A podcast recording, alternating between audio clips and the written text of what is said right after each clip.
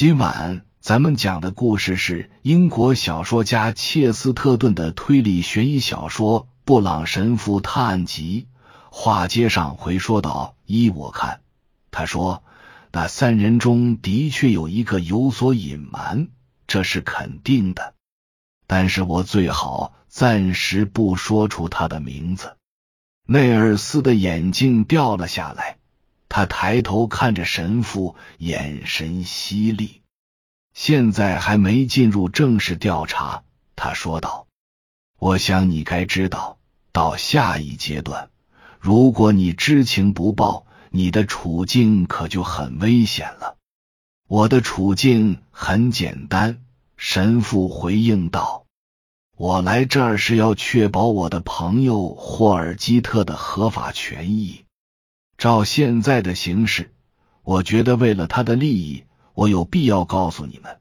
我相信他不久就会跟这个组织断绝关系，不再信奉社会主义。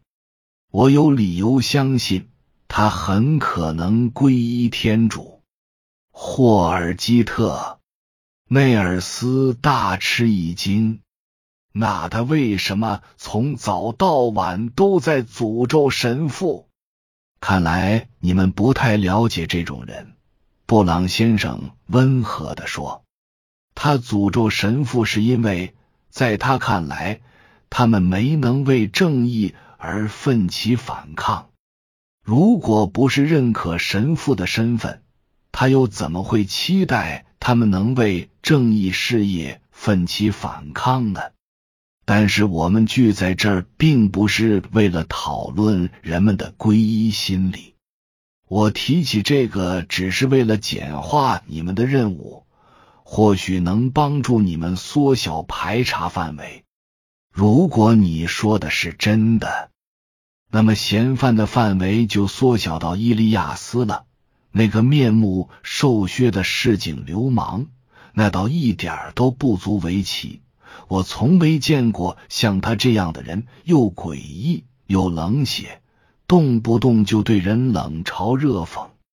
布朗神父叹了口气，他总让我联想起可怜的斯坦。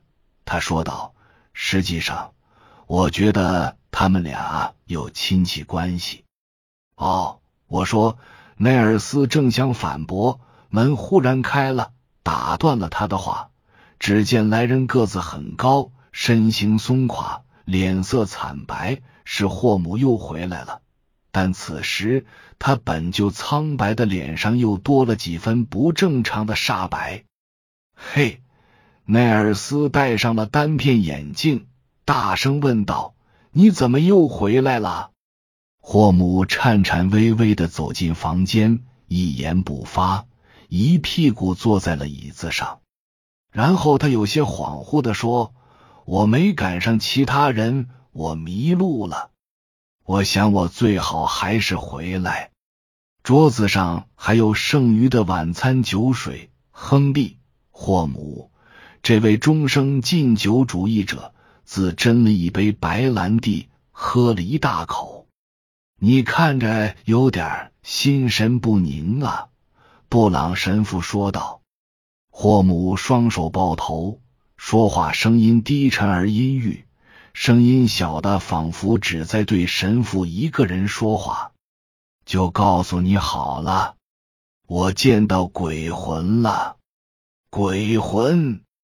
内尔斯惊讶的重复道：“谁的？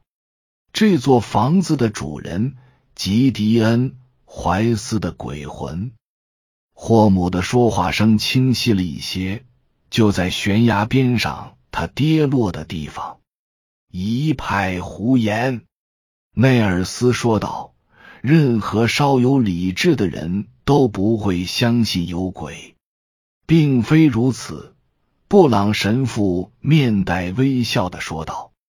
实际上，证明鬼魂存在的证据挺多的，就像大多数的犯罪活动。都会留下证据一样，好吧？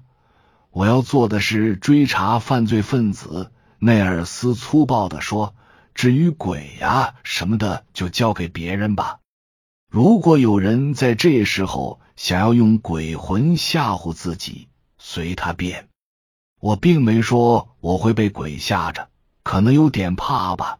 布朗神父说：“不亲眼见到，永远也不知道怕不怕。”我刚才说的是我相信有鬼，所以我很想听听这是怎么回事。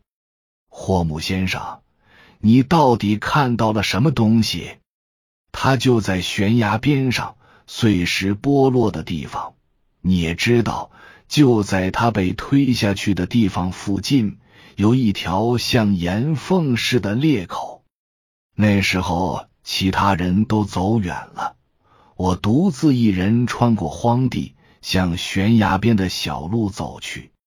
我常走这条路，因为我觉得涨潮时海浪拍打岩壁的景色很迷人。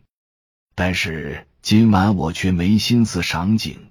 一心想的是，在如此皎洁的月光下，大海怎么会这么狂暴？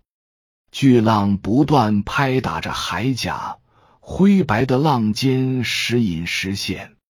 月光下，随着浪花，银白色的飞沫频频闪烁。一次，两次，三次，最后，我眼前出现了难以置信的情景。那第四次飞溅的水墨好像定格在了半空中，它没有回落下去。我站在那儿提心吊胆的等着，我感觉我快要疯了。虽然是片刻，但我感觉时间仿佛停滞了，每一秒都显得无比漫长。我壮着胆子向前走了几步，然后。我记得我发出了一声惨叫，因为我看到那像飘洒的雪花般悬浮着的浪花拼凑成了一张人脸，还有一个人形的轮廓，周身煞白，就像传说中的麻风病患者，又像一束定格的闪电，阴森可怕。你是说那就是吉迪恩·怀斯？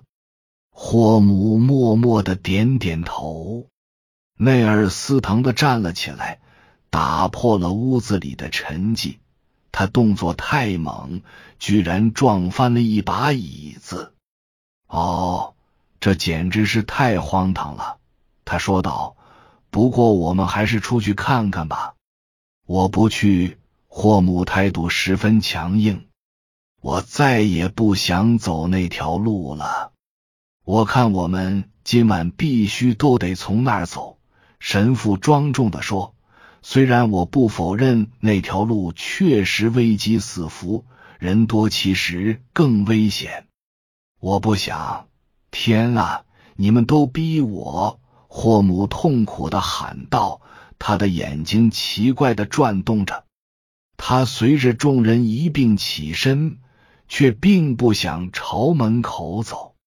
霍姆先生，内尔斯的语气很坚决。我是名警察。另外，你可能不知道，警察已经包围了这所房子。我一直在寻求以友好的方式调查此案，但是我的调查必须得全面，就算鬼也不能放过。所以我要求你，必须得带我们去你说的那地方。以上是由奶锅大叔给您播讲，感谢收听。每天晚上二十一点三十三分准时开聊。